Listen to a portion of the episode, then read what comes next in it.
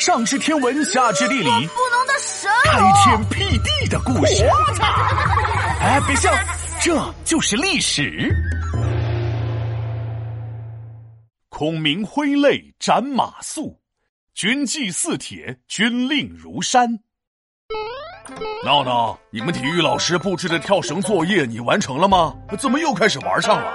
哎呀，没事儿没事儿，我们体育老师可喜欢我了，特别是我七擒七纵解决了潘大海他们上课瞎捣乱的事情之后，哎呀，那就更欣赏我了，说我是四肢发达，头脑也不简单。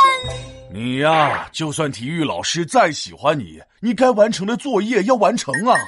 想当初三国时期，诸葛亮那么欣赏马谡，后来马谡不按规矩办事，打输了仗，诸葛亮还是狠心把他斩杀了。哎呀妈呀，这么吓人！讲讲讲讲讲讲。三国时期有个地方叫街亭，蜀国没了它不行。如果哪天被夺走，全国危险直发抖。因为街亭这个地方特别的重要，所以当时诸葛亮派了他最喜欢的大将马谡带兵镇守。临行之时，诸葛亮拉住马谡的手，嘱咐他：到了街亭以后，一定要让军队靠着山，挨着水，这样的营地才完美。不是去打仗吗？又不是去郊游，为什么驻扎的营地非要依山傍水的呀？难道是因为风景好？这你就不知道了吧？因为要驻守一段时间，所以战士们靠着山，就不怕敌人从后方来偷袭；挨着水，有水源解决喝水的问题。哦，我懂了，这就叫要想能够打胜仗，后勤必须有保障，有吃有喝有力量，这样的策略才叫棒。漂亮！但是到了街亭以后。马谡完全把诸葛亮的话抛在了脑后，骄傲自大起来，把原本依山傍水的驻地换到了街亭山顶。马谡的手下这下可急坏了，赶紧劝他说：“将军啊，你怎么不按丞相的指令行事啊？”可能马谡是要到山顶上看风景吧。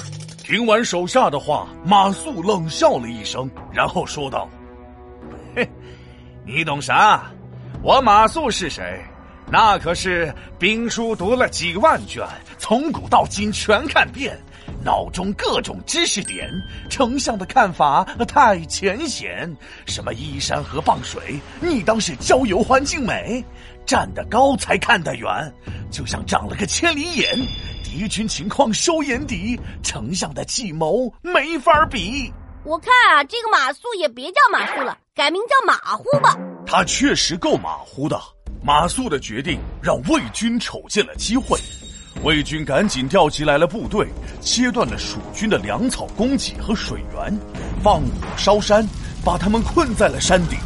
没吃没喝的蜀军根本坚持不住，只好投降，丢失了街亭。诸葛亮知道了这件事后，内心非常矛盾。马谡是他最欣赏喜欢的大将。但丢掉的街亭又是对蜀国最重要的地方，所以诸葛亮最后是怎么决定的呀？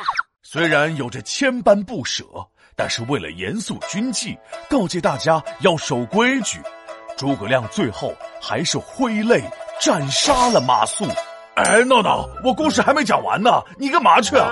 我有点怕，怕体育老师要处罚我。嗯，我现在就下楼去跳绳，做一个守规矩、讲纪律的人。